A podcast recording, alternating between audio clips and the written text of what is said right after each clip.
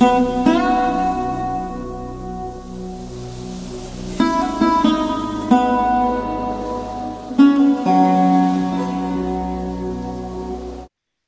bien, querido Pablo, un saludo franciscano de paz y bien. Qué alegría que estés con nosotros en este día aquí en Colombia, eh, mañana 11 a.m., en España, eh, supongo 5 de la tarde.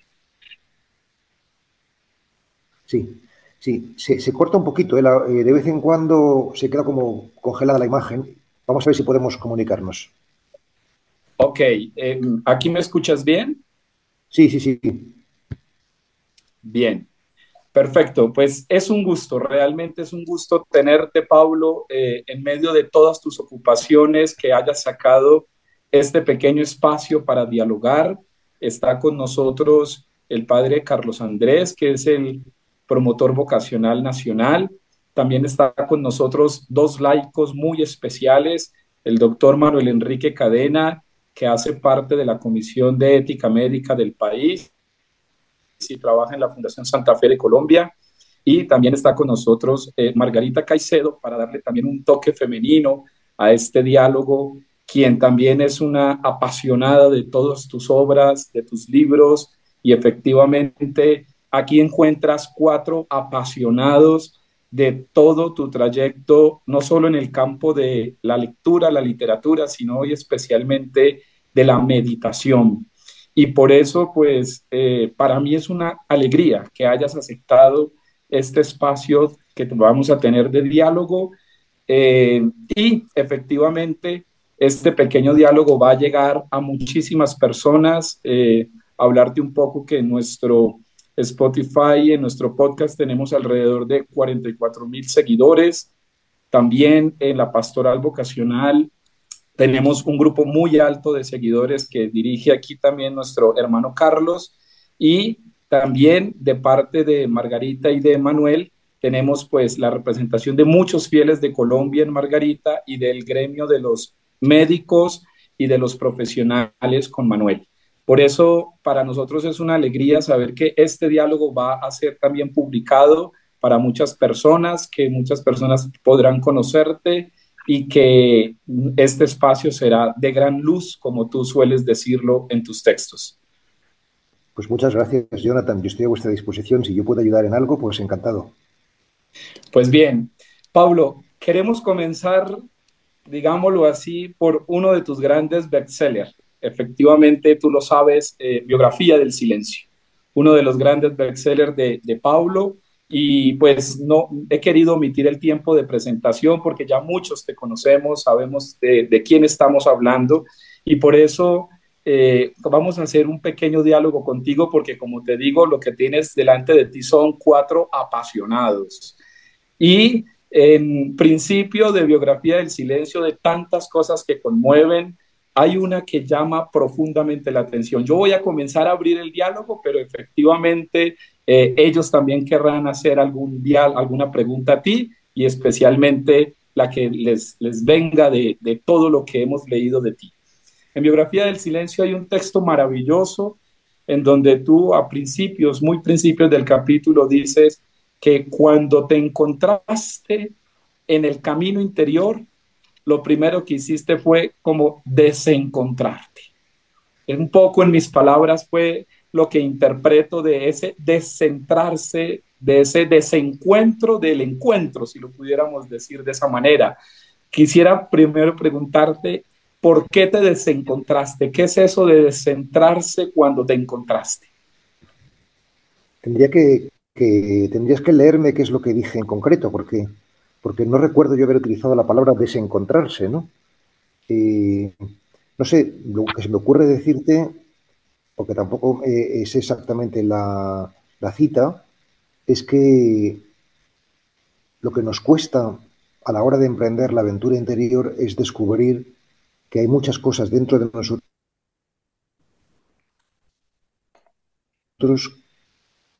que identificado en, en, eh, a lo largo de nuestra vida, que de pronto las encontramos allí y eso pues, nos produce cierto, cierto rechazo. ¿no?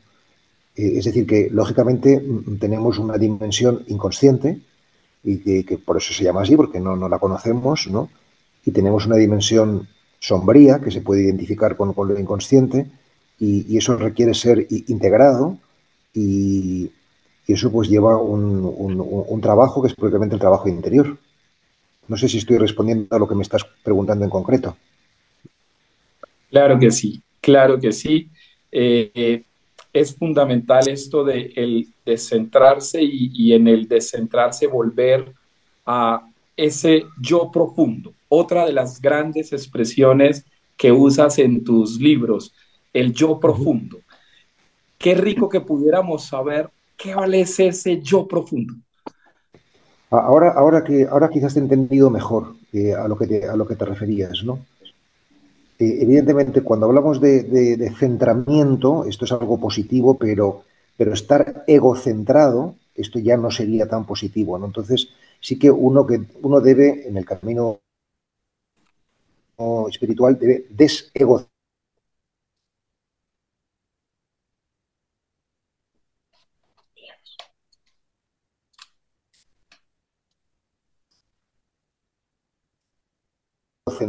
En ese sentido, sí. Terminología clásica, eh, yo profundo, pues me refiero al alma, sustancialmente.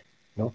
Entonces, eh, eh, en, la meditación y en la vida interior se trata de, de, poner la intención de la mirada interior, ponerla en el fondo, no en la forma, no en lo más superficial.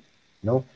Y, mm, por ejemplo, una cosa que dice mi maestro eh, eh, eh, es que para meditar, además de los anclajes que él propone, que yo también propongo en Amigos del Desierto, que son la respiración, el mantra y las manos, él propone también un cuarto anclaje, por así decir, que sería la orientación hacia Dios, que podríamos traducirlo de manera laica o de manera secular, la mirada al fondo, no, no, quedarse en, en, la superficie. Yo creo que por ahí va lo que me estás apuntando. Sí, efectivamente eh, va, va muy por ahí. Eh, antes de darle la palabra a Carlos, eh, quisiera robarte esta, esta expresión. Dices tú en uno de tus libros, hay que cruzar la sombra, cruzar la sombra. Y en varios de tus textos has expuesto y conferencias que la sombra no es otra cosa que la otra cara de la luz. Entonces quisiera preguntarte, ¿qué es padecer la sombra? ¿Qué es padecer la sombra? ¿Cómo, cómo cruzamos esa sombra? Porque pareciese que nos da mucho temor, pareciese que el tema de la sombra eh, eh, ha entrado en, un, campo un tanto de la subestimación eh, y lo que tú haces es ponderarla para encontrarnos con ella y poder desde allí fluir. ¿Qué, ¿Qué sería esto de encontrarse y cruzarla y padecerla? Sí, en concreto el verbo que utilizo, que también utiliza mi maestro, es atravesar, más que cruzar, ¿no? Atravesar la sombra, ¿no? Y evidentemente eh, en la vida ordinaria tenemos emociones tóxicas y pensamientos oscuros de todo tipo que nos asaltan, pero esto es particularmente significativo cuando nos acontece en la práctica meditativa, en el periodo de silenciamiento, ¿no? Porque cuando, cuando acontece ahí, significa que emerge esa emoción tóxica o ese pensamiento oscuro no para fastidiarnos o no simplemente porque esté ahí, sino para sanarlo. Y por eso ahí, en ese momento, es el más oportuno para mm, mm, trabajar la sombra, ¿no? ¿Y, cómo? ¿Cómo se atraviesa? Que va tu pregunta. Pues la, propuesta que, hacemos en Amigos del Desierto y que yo he heredado de mi maestro, eh, repito,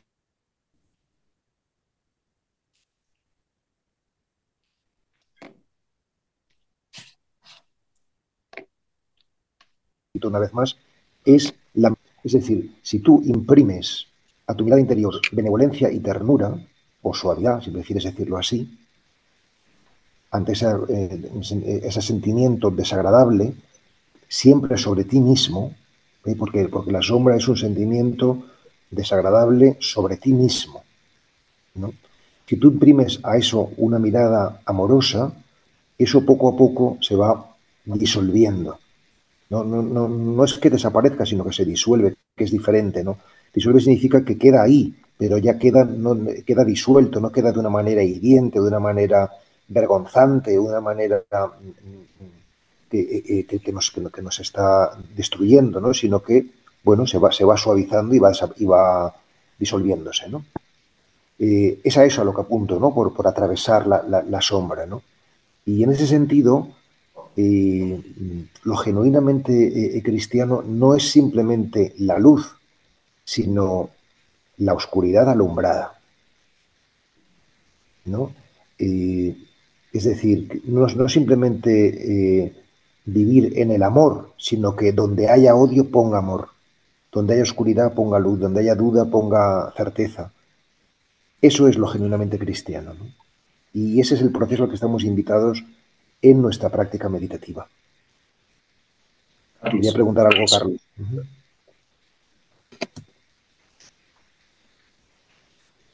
Muchas gracias, de verdad, por, por este espacio. Y bueno, allí, digamos que al escucharlo, pienso, por ejemplo, eh, como inicia, por ejemplo, biografía de la, de, la, de la luz, que es hablando, eh, sé que no, no fue como calculado, entendía en el libro, de colocar primero la figura eh, casi de San José, ¿no? Me parece curioso allí cómo se empieza a hablar de San José, no sé si, si realmente lo, lo premeditó, pero en el libro, pues según lo que entendía, como que no, no fue tan así y, creo que se fue dando, ¿no? Incluso dice que se puede leer eh, de manera así, por donde uno quiera comenzar, en fin. Bueno, pero me llama profundamente la, atención la manera como, como de pronto se le da esta prioridad o bueno, no prioridad, sino cómo inicia con San José. Entonces empiezo a ver como lecturas, no sé, como, como rescatando aquello que está oculto, me daba la impresión. Esas son interpretaciones mías como lector, ¿sí? eh, cómo lo que está oculto, lo que de pronto nadie le está prestando atención. Sí, sabemos muy bien la importancia de María dentro de la iglesia, en fin, pero cómo buscar estas perspectivas alternativas, por ejemplo. Eh, hablando de una misión, entonces centremos la atención en el hacer, en la parte pastoral, pero nos recuerdas que hay que ir a revisar qué hay detrás de esa misión, qué hay detrás de ese hacer. Y por qué no pensarlo también en la lógica de nuestros, pues yo lo pensaba en la vida de donde hay pecados también, ¿no? Decía, nos centramos en el pecado externo que se comete, pero no miramos la profundidad con lo que yo puedo entrar a meditar incluso con esa realidad de pecado en el momento en que pues no lo estoy haciendo, sino que interiormente está eso que llamamos tentación.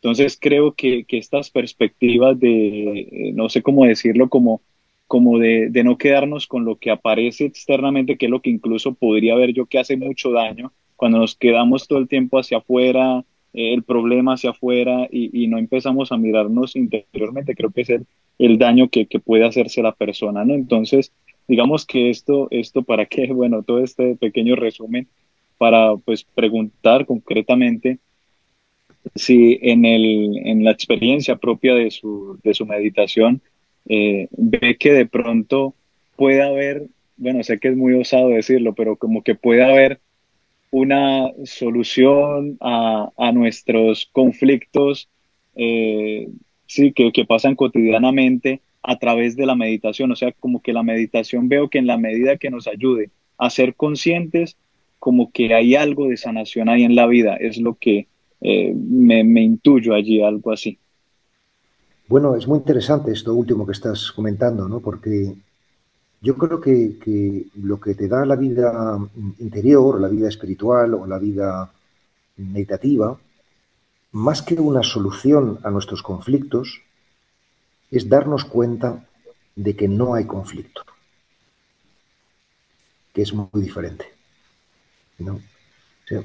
el conflicto lo pone la mente, lo ponemos nosotros, pero realmente la realidad no es conflictiva en sí misma. Es decir, lo, que de alguna manera estamos llamados a entender y a experimentar es que todo es gracia. O dicho de otra manera, que todo es perfecto y necesario en el orden en el que está. ¿no? Mm, claro, e, eso desde, desde, la mente pues no, no, lo vemos, ¿no? Pero precisamente la mente necesita la iluminación o la gracia para, para poder verlo, ¿no? Por ejemplo, no sé, si me pasa algo desagradable como es, no sé, romperme una pierna, pues seguramente romperme la pierna es perfecto y necesario para mí en este momento, aunque yo lo vea como una contrariedad o como una adversidad. ¿Por qué? Porque a lo mejor me ayuda a, pararme, me ayuda a tener más tiempo de reflexión. Entonces, la, mirada espiritual no te resuelve el problema, sino que más bien, el problema de la pierna rota en este caso, sino más bien te hace comprender que es bueno, que es necesario esto, ¿no? Entonces, en la medida en que lo, extraordinario de la, de la, providencia o de la gracia de Dios, ¿no? Es que en la medida en la que en la que tú vas aceptando todo lo que llega como perfecto y necesario, te van llegando menos adversidades. Esto es una cosa muy misteriosa, ¿no? Pero claro, las adversidades nos llegan porque las necesitamos para crecer. Pero si ya hemos aprendido la lección, ya no nos llegan tantas, porque ya la hemos aprendido, entonces ¿para qué va a llegar? Detrás de esto está la convicción profunda de que no se mueve un pelo de nuestra cabeza si que Dios lo quiera. Y por tanto, y esto es muy, muy gordo lo que voy a decir, ¿no? Y por tanto, para discernir la voluntad de Dios, para discernir lo que Dios quiere, lo que tenemos que hacer es mirar la realidad. Porque la realidad es el escenario de la voluntad de Dios. Es ahí donde Dios nos habla. ¿no? Lo que pasa es que nosotros, en lugar de aceptar la realidad, lo que hacemos es luchar contra ella, es querer cambiarla, es, pensar que eso no es lo que Dios quiere, ¿no? Entonces nosotros tenemos más, más bien un reino de Dios en la cabeza mental que no aquí y ahora, que es donde se está produciendo, ¿no? Sí, eh, quisiera allí hacer como otra, otra, una segunda pregunta, y, creo que esto exige también de parte, mm, pues, de quien se adentra en este camino espiritual, esa apertura del corazón, ¿sí? diría que, que está esa, esta lógica, ¿no? De, abrir el corazón para poder eh, amar realmente la realidad como, como también brota, ¿no? Y, es allí donde sea como ese proceso de incluso abrazar la fragilidad, abrazar la caída y, bueno, y, hacerle, eh, y estar con ella, caminar con ella, ¿no? No, no omitirla es lo que, lo que allí veía. Y bueno, no sé hasta qué punto mirando el, el panorama eh, bajo, bueno, esta pregunta como un, tanto distinta a, lo que estoy hablando, pero eh, no sé si en algún momento será presentado en las conferencias preguntas del tipo de, eh, con esto de nueva era, hasta qué punto está adentrándose en, el, en, los planteamientos que hace por algunas palabras que salen allí, ¿no? Como mantra y, y realmente la gente a veces cuando uno sale con estos términos, eh, como que lo, cuestionan a uno y dicen, bueno, y esto no es de nueva era. Entonces, digamos que, ¿qué hace que, que este camino espiritual no caiga eh, en sincretismo, sí? Eh, sí, en, en, nuestro camino espiritual. O yo tengo como una teoría personal y es que hay cosas que, que se están generando en la nueva era que es como el, el, para mí el sincretismo es como un cúmulo de cosas y que no saben de dónde vienen. Entonces yo digo, el camino espiritual sabe de dónde viene cada cosa. Pues no sé, eso se me ocurre ahora, pero pues le pregunto eh, a usted allí esta situación. Una pregunta muy, muy bonita y, muy interesante. O sea, había que diferenciar entre sincretismo y síntesis. Es decir, mm, el hecho de que, de que nosotros pertenezcamos a, una tradición, o por ejemplo, que, hablemos en una lengua, el castellano en este caso, no quiere decir que no podamos aprender otras lenguas eh, y no solamente aprender otras lenguas, sino realmente enriquecer la propia con, lo ajeno, ¿no? Es decir, que, una cosa es que es bueno enriquecer y otra cosa es que si mezclas sin sentido, pues puedes pervertir, ¿no? Eh, eh, y eso sería un poco el, el, que tiene esta connotación más negativa, ¿no? Y, yo creo que estamos en un mundo eh, eh, globalizado, no nos que crea, sino que es evidente que es así. ¿no? es evidente que nunca como hoy las tradiciones de sabiduría han estado tan cerca y que, todos tenemos acceso a todos los libros sagrados de, la, humanidad ¿no? y, que, que, eso es un don de Dios. ¿no? Es decir, que, que eso nos puede hacer comprender nuestra propia tradición con más profundidad. ¿no? Entonces, que, haya personas que, se asusten, eh, pues también, también resulta comprensible en el sentido de que, de que siempre lo nuevo ¿no? nos produce una cierta, un cierto temor, ¿no? Por, porque es desconocido, ¿no? Pero, pero yo creo que se trata de, tener prudencia, porque no se trata de, correr riesgos innecesarios, pero sí tener una apertura lo suficientemente, eh, digamos, sensata como para enriquecernos de, la sabiduría de, otros pueblos y de otras tradiciones. Porque, como siempre digo, la verdad no tiene copyright. O sea, que el que es buscador de la verdad mm, aprende de todos los que tienen la verdad, ¿no? Y, en cambio, cerrarse y, tener miedo, pues el miedo no es un buen consejero, ¿no? Eh, eh, eh, más bien indica pues, pues que estás viviendo tu religiosidad o tu espiritualidad como una ideología que necesitas autoconfirmar, que, que, enseguida te sientes cuestionado, ¿no? O sea, el, hombre que, vive en verdad no, no tiene miedo porque vive en el amor, ¿no? Entonces, bueno, yo, yo entiendo que haya personas que tengan reservas, ¿no? Pero, pero creo que, que, bueno, que necesitan ser acogidos, no, no, hay, hay que eh, enseñar al que no sabe, ¿no? Con, todo, y, no, nunca encastillarse en, en, lo propio, ¿no? Yo creo que si tú defiendes lo que tú piensas y crees con humildad, nadie te puede tachar de nada, porque tú, tú eres un buscador como todos los demás, ¿no? Y, es decir, no, no utilizar nunca el Evangelio para, mm, para la autoafirmación personal en contra de otros, ¿no? Sino todo lo contrario, el Evangelio para tender un puente a los otros. ¿no? Si, esta, si este planteamiento, por ejemplo, nos acerca a, otras tradiciones, pues qué bien, mucho mejor que nos acerque que no que nos aleje, ¿no? Así es.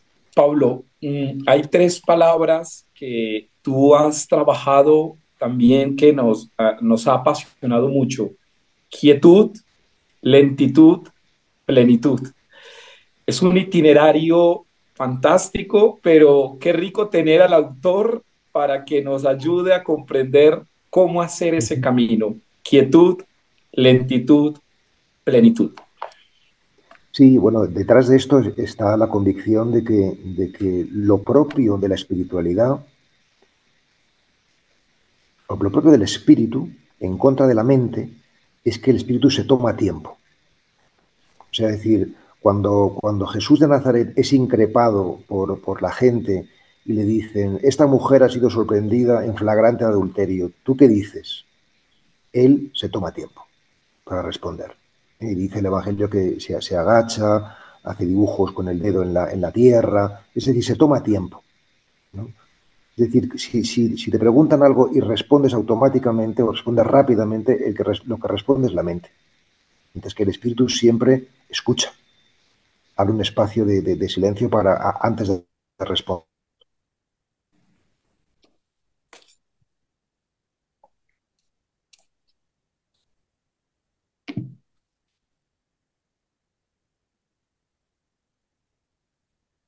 ¿no? para que la respuesta no sea bien lento. Te requiere su, no lo tienes de golpe, sino que tienes un proceso de gestación de, nueve, de nueve meses, ¿no? Hasta que finalmente pues das a luz, ¿no? Eh, entonces la cosa va poco a poco. Y entonces eh, así se reconoce el espíritu, ¿no? en, que, en que tiene una procesualidad, en que, en que respeta eh, eh, los dinamismos de, comprensión progresiva del ser humano. ¿no? Y entonces mm, mm, una manera de, vivir inconscientemente es vivir muy rápidamente. Si vives muy rápido no, no, no, no puedes vivir consciente. ¿no? Entonces la lentitud, la lentitud ayuda a la conciencia. La conciencia e-, es, la hermana de, la espiritualidad, ¿no? O sea, no, tiene que el paradigma de la conciencia en, última instancia e-, es idéntico al paradigma de, lo espiritual. Y entonces hablo de esa tríada de, eh, quietud, lentitud y plenitud, porque en la meditación lo que hacemos es entrenarnos en estarnos quietos. Esto es la propuesta del esicasmo, ¿no? de, la esiquía, la búsqueda de la paz por medio de la quietud, ¿Por qué? Porque en la quietud, cuando estamos quietos, mm, corporalmente nos sale todo lo que tenemos dentro. Y eso como, como muchas veces resulta muy difícil porque sale tantas cosas que tenemos dentro y que no están, digamos, no estamos familiarizados con ellas. Por eso precisamente hablo también de lentitud, porque a lo mejor un acceso a la, a la, a la quietud es la lentitud. Entonces, a lo mejor en, en lugar de sentarte a meditar, que puede ser muy duro, pues haz alguna actividad que tengas que hacer, como por ejemplo lavarte los dientes o lavar la vajilla, pero hazlo muy despacio. Y si eso haces muy despacio, pues seguramente van a empezar a pasarte cosas por dentro diferentes, ¿no? ¿Por qué? Porque estás en el presente, no estás en el futuro, ¿no? O sea, fíjate o fijaros que mm, la preocupación o el miedo siempre está en el pasado o en el futuro. ¿eh? Porque el pasado o el futuro está habitado por la mente, mientras que el presente está, estás en la percepción, no estás en la mente, ¿no? Y por eso aquí en el presente no hay sufrimiento. Los dos, eh, Manuel, eh, Margarita, eh, tienen la oportunidad delante de ustedes. Gracias, Fray. Hola, Pablo. Encantado. Un, gusto, un gusto para mí conocerte.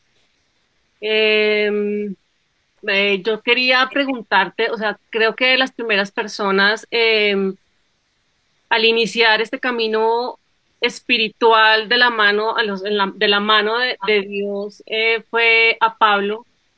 Y em, en el tema de la práctica de la meditación, yo llevo relativamente poco.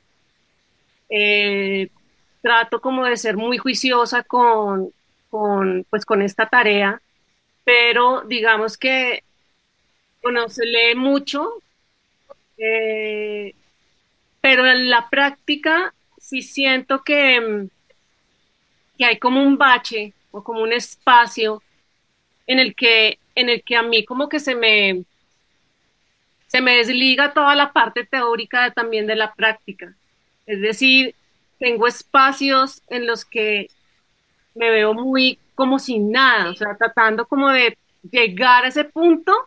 Obviamente creo que estoy eh, anhelando demasiado por llegar a un punto de meditación importante, pero, pero ¿qué hacer cuando no hay esos, cuando no se pueden crear esos espacios a partir de la meditación? O sea, no sé si llamarlo por así, espacios como vacíos, en los que no hay como nada. Mm, ¿Sí me hago entender? Sí, sí, sí, sí. Claro que sí. Eh, o al menos yo pienso que entiendo el horizonte de la pregunta, ¿no? Mm. Lo importante es no juzgarnos, no juzgar tu meditación, no juzgar, no, no juzgar. Mm. ¿Qué significa juzgar? Juzgar significa valorar poniendo la emocionalidad. Entonces, eh, está bien que tú puedas decir, que tú puedas valorar pero no introduciendo la emocionalidad y por tanto dándole un tinte o un color negativo o, positivo. Y con esto quiero decir que hemos de atender más bien a los hechos. Y los hechos son que tú todos los días entregas, por ejemplo, 25 minutos, entregas tu tiempo. Los hechos son que todos los días tú entregas tu cuerpo, porque está presente ahí esos 25 minutos ante el misterio de Dios, ante el misterio del ser. Los hechos son que tú entregas tu intención, tú quieres estar en tu mantra, quieres estar en tu respiración, quieres estar en tus manos, ¿no? o, en tu, en el, punto del cuerpo que, escojas para, para, recogerte y para concentrarte. ¿no? Entonces, si tú, si tú entregas tu tiempo, tu cuerpo y tu intención, no puedes entregar más. Por tanto, no se te puede decir mm, mm, pues que esa meditación no es buena porque has hecho lo mejor que has podido. ¿no? Entonces, eh, eh, a mí me ayuda a pensar que, todos lo hacemos siempre lo mejor que podemos y, por tanto no, no, podemos condenarnos. ¿no? Esta conversación que estamos teniendo ahora mismo es la mejor que podemos, porque si pudiésemos hacerla mejor, pues la haríamos mejor. ¿no? Es decir, que, y así nuestra práctica. ¿no? Entonces, eh, el problema, por ejemplo, de la meditación no es que nos dispersemos mucho o que nos distraigamos mucho, sino que nos enfadamos con nuestra distracción. Pero si tú no te enfadas con tu distracción, ya verás cómo te distraes menos. Entonces el problema es el enfado. El problema es la búsqueda de una perfección formal. No importa la perfección formal. Lo que importa es la pureza del corazón, ¿no? la pureza de la intención, la puridad de intención. Ah, no importa que lo que diga yo ahora mismo sea muy luminoso o no tanto. Lo que importa es la intención con la que lo estoy diciendo, porque eso es lo que llega y eso es lo que transforma. Si, si, si, el contenido también es valioso y es certero, pues tanto mejor, claro, ¿no? Pero, pero lo verdaderamente transformador es el corazón puro. Eso es lo que nos llega, eso es lo que llega al corazón de Dios y lo que nos llega a los demás, ¿no? ¿Puedo hacer otra pregunta? Claro que sí.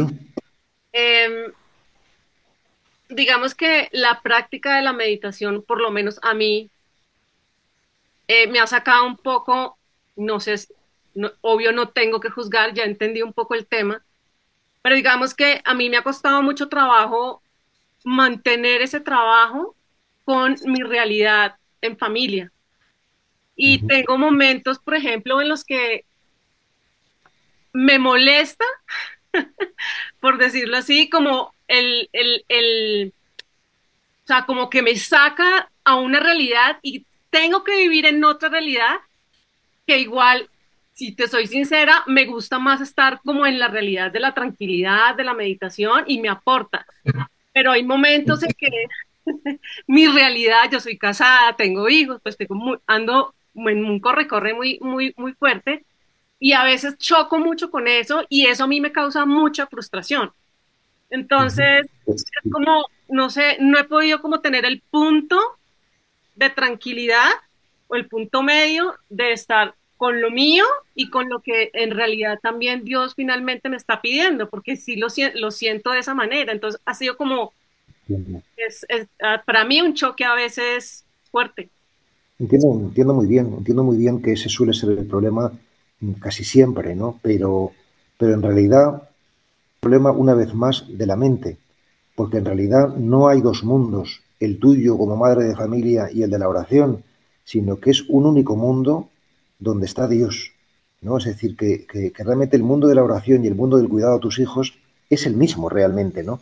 Lo que pasa es que nosotros lo vivimos de manera dual, eh, como, si fuesen dos y contrapuestos, ¿no? Pero realmente no es así.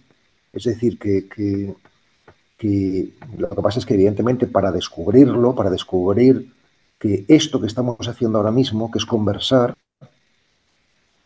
si lo hacemos de corazón, es lo mismo que meditar, porque es conectar con la fuente, conectar con lo genuino. Es lo mismo, aunque tenga distintas formas, porque la, meditación es silenciosa y esto es con palabras, ¿no? Pero, pero en definitiva es lo mismo, todo, es lo mismo, ¿no? Todo, es lo mismo, ¿no? Pero evidentemente tiene distintas formas, distintos trajes, ¿no? Y yo, yo creo que, que, que de lo que se trata simple y llanamente es de reservar un momento al día, yo aconsejo media hora, 25 minutos, y que eso sea un territorio sagrado. Igual que tú reservas un momento al día para dormir, y eso no puedes estar sin dormir, porque entonces te mueres. Pues tampoco nuestra alma se muere si estamos sin, sin meditar, sin conectar con, con, lo, esencial, sin, sin hacer ese, ese, ejercicio ¿no? de, de, ir al centro, de ir al fondo. ¿no? eso es todo. O sea, si tú haces eso, eh, eh, si buscas primero el reino de Dios, primero eso y luego todo lo demás, todo lo demás vas descubriendo que es la añadidura, que es la añadidura, ¿no? Pero que uno viva un tiempo, digamos, pues eh, eh, un poco eh, entre dos aguas, como acabas de, exponer, o, con sufrimiento porque le gustaría estar, bueno, forma parte de, la aventura, ¿no? Para eso es importante, por ejemplo, tener compañeros de camino, compañeras de camino, para, alentarnos, ¿no? En las dificultades, ¿no? Pero, es decir, realmente, os lo digo de corazón, la batalla está ganada. La batalla está ganada. ¿no? Es decir, el reino de Dios está aquí. Yo diría que en la vida ordinaria, porque eh, todo esto es la pregunta de Margarita, ¿no? que decía cómo hacer en el trajín de lo cotidiano para, para, para poder vivir desde la interioridad. A mí, a mí hay dos cosas que en la vida cotidiana me ayudan mucho y os las, os las comparto además de la meditación, que es lo esencial, ¿no? Pero además de la meditación hay como dos pequeños trucos, ¿no? Por así decir, ¿no? Que yo aplico siempre, ¿no? Y uno es la elección.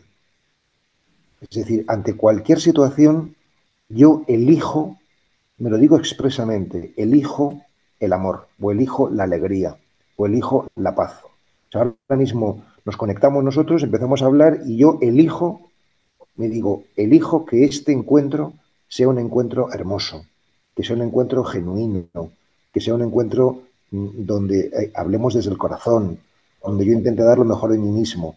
O sea, e, esta elección consciente ya lo cambia, lo cambia todo.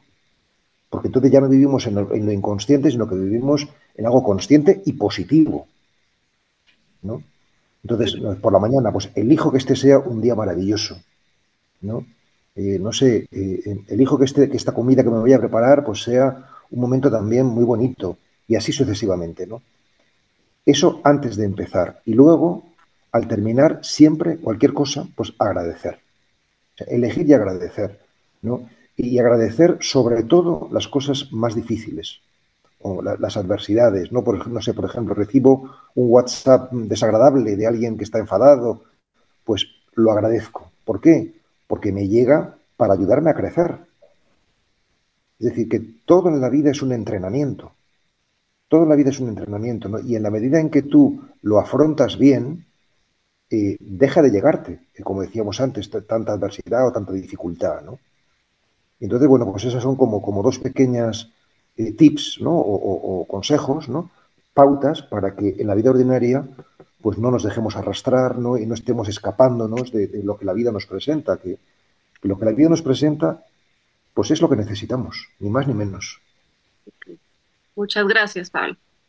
Quiere decir que nosotros nos necesitamos ahora, o sea, vosotros a mí y yo a vosotros, ¿no? Y por eso estamos juntos. Así es. Claro. Gracias. Pablo, mil gracias. Mil gracias por este generosísimo regalo de estos minutos. Nos, sentimos especialmente orgullosos de poder conocer a un autor eh, con el que hemos compartido muchas cosas. Ya sentimos que tenemos una relación profunda desde hace mucho tiempo. Pero hay una cosa en la que me cuesta a mí algo de trabajo y es cuando les recomiendo a mis amigos, bueno, lee esto, es interesantísimo y es una manera especial de entender la oración. Y cuando mis amigos me llaman y me dicen, oye, pero son muchos elementos de otras eh, corrientes, por ejemplo, la meditación y la oración entendidas como una sola, después de leerlo y, pensarlo, me parece que es la manera perfecta de hacer la oración. Sin embargo, cuando uno lo presenta, hay cierto rechazo a que tenga formas, la posición, la concentración, la quietud, la respiración, el mantra, todas estas cosas que parece que tuvieran contagio o contaminación de, otros, de otras fuentes. ¿Cómo poder uno eh, eh, conversar y poder mostrar estas ideas? Carlos Andrés lo esbozó también pero quisiera yo tener una, manera de hablar con mis amigos y decirles, no, la razón es que la oración es así y es como debe hacerse. yo diría que, no hay que convencer a nadie. no hay que convencer a nadie. La verdad Mm, mm, digamos que se, impone por sí misma, ¿no? No, no necesita que la defendamos, ¿no? Y la verdad siempre está aliada con el amor. Entonces tú, tú reconoces la verdad porque es amorosa. En, cambio, la verdad no siempre va aliada con la razón, ¿no? Porque a veces digo, pues para ti la razón, pero para mí la verdad. no, porque a veces eh, eh, quien busca lo, lo razonal o lo racional o razonable, pues es el ego que necesita autoafirmarse, ¿no? Pero, pero la verdad no necesita autoafirmarse. No, no, no, no necesitamos eso, ¿no? Entonces, eh, cuando a ti te deje de importar que el otro piense como tú, el otro estará abierto a lo que tú tengas que decirle. Es una cosa muy sorprendente, pero cuando realmente eh, eh, queremos algo del otro, ya le estamos presionando aunque sea solamente querer algo bueno, como es que, entienda la oración, ¿no? Pero bueno, a lo mejor no es su momento para entender eso, sino que, en cambio, si tú no tienes pretensiones sobre el otro, ¿no? Sino simplemente darle tu presencia amorosa, pero no quieres llevarle a ningún territorio en particular, se va abriendo el otro. Se va abriendo, ¿no? Entonces yo, creo que, siempre que alguien nos, nos crea problemas, donde tenemos que mirar es en nosotros mismos, porque realmente el otro no nos crea problemas, somos nosotros los que utilizamos al otro como ocasión para crearnos un problema. no sé si me estoy explicando.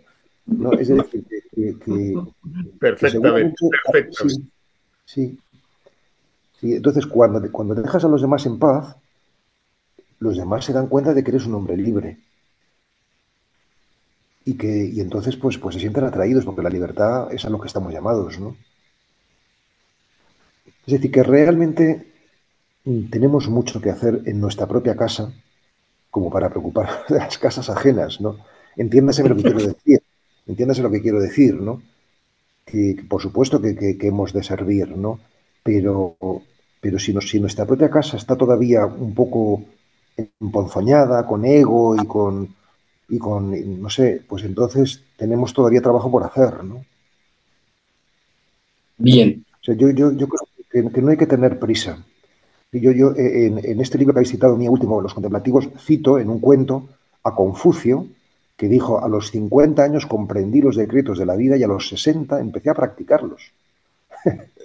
es decir, que realmente Confucio, que era un sabio, hasta los 60 no empezó a vivir, digamos, eh, eh, la práctica, ¿no? De, no, quiero decir que nos tenemos que dormir en los laureles, al contrario, quiero decir que tenemos que ponernos las pilas para, para cuando llegue a los 60 por lo menos, entonces empezar a dar frutos, ¿no? Pablo, eh, nuestro enemigo el tiempo, pero dices... No, no, no, no, no, no, no lo mires como enemigo el tiempo, porque entonces, entonces ya empiezan los problemas, ¿no? Claro, claro, el tiempo es Elegimos un momento provechoso para compartir. Elegimos, elegimos. Ok, elegimos. Bien, Pablo, eh, en, en Los Contemplativos, un capítulo que tienes eh, biografía de la sombra. Eh, me llama muchísimo la atención un párrafo muy corto, lo quiero leer con esta desbordante situación de Luis Carballedo y, todo lo que, lo que, lo que narras allí, como este joven le toca enfrentarse y confrontarse. Y dices, dices aquí, no todo lo que puede sentir un corazón humano entra en una categoría. Eso fue lo que Luis aprendió aquella tarde. Lo bello y lo siniestro pueden experimentarse en el mismo instante. El instante en que un ser humano cae puede coincidir misteriosamente con aquel en que asciende. Quisiera preguntarte, Pablo, eh, ¿cuánta necesidad tenemos de síntesis? Y con esto termino. Hay un promotor vocacional que tiene jóvenes que están aspirando a ser franciscanos.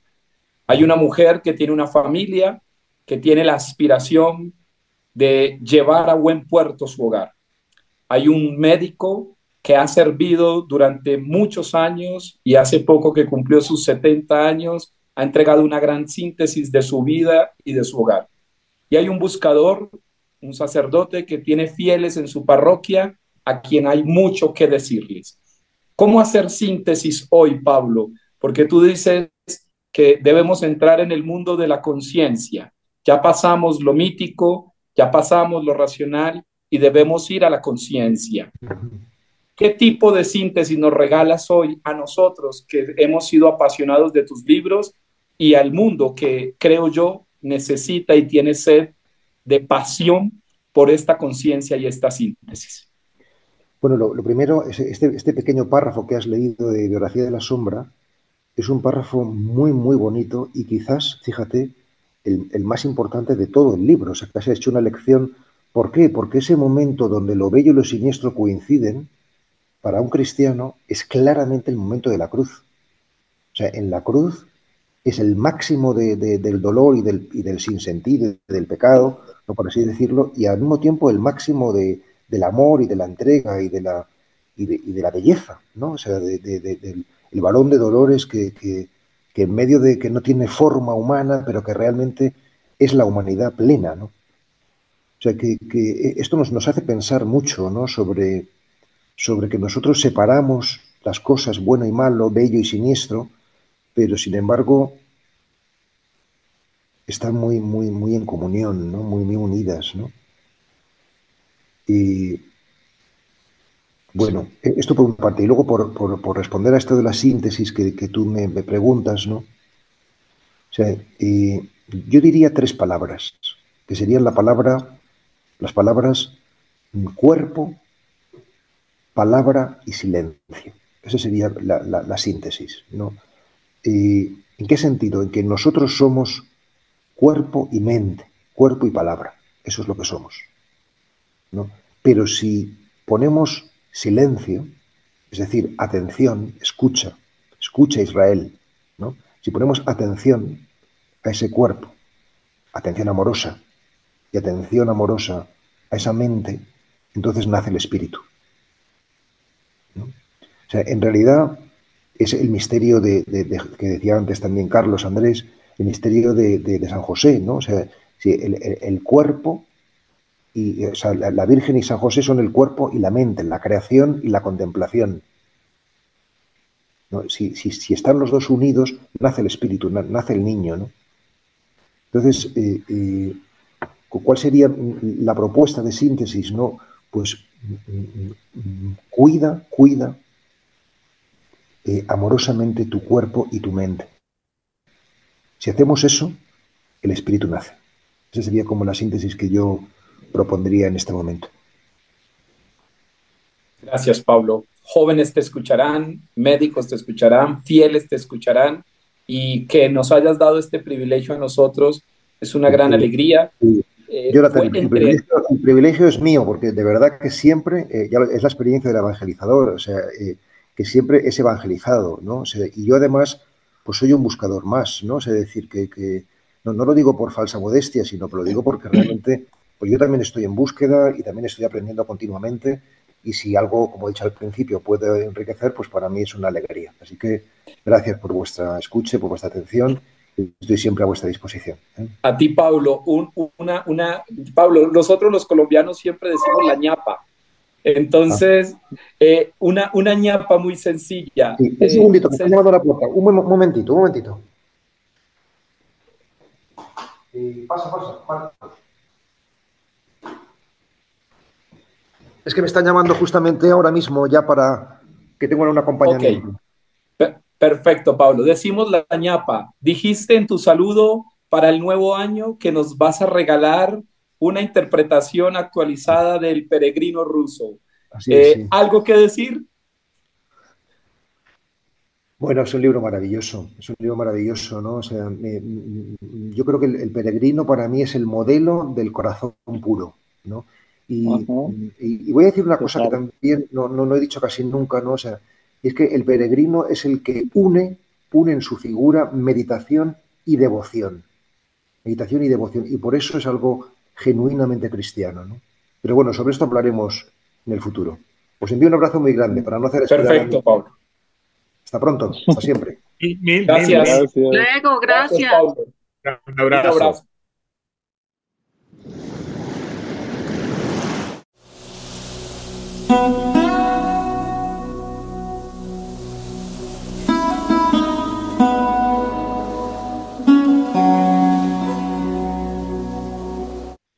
Muy bien, querido Pablo, un saludo franciscano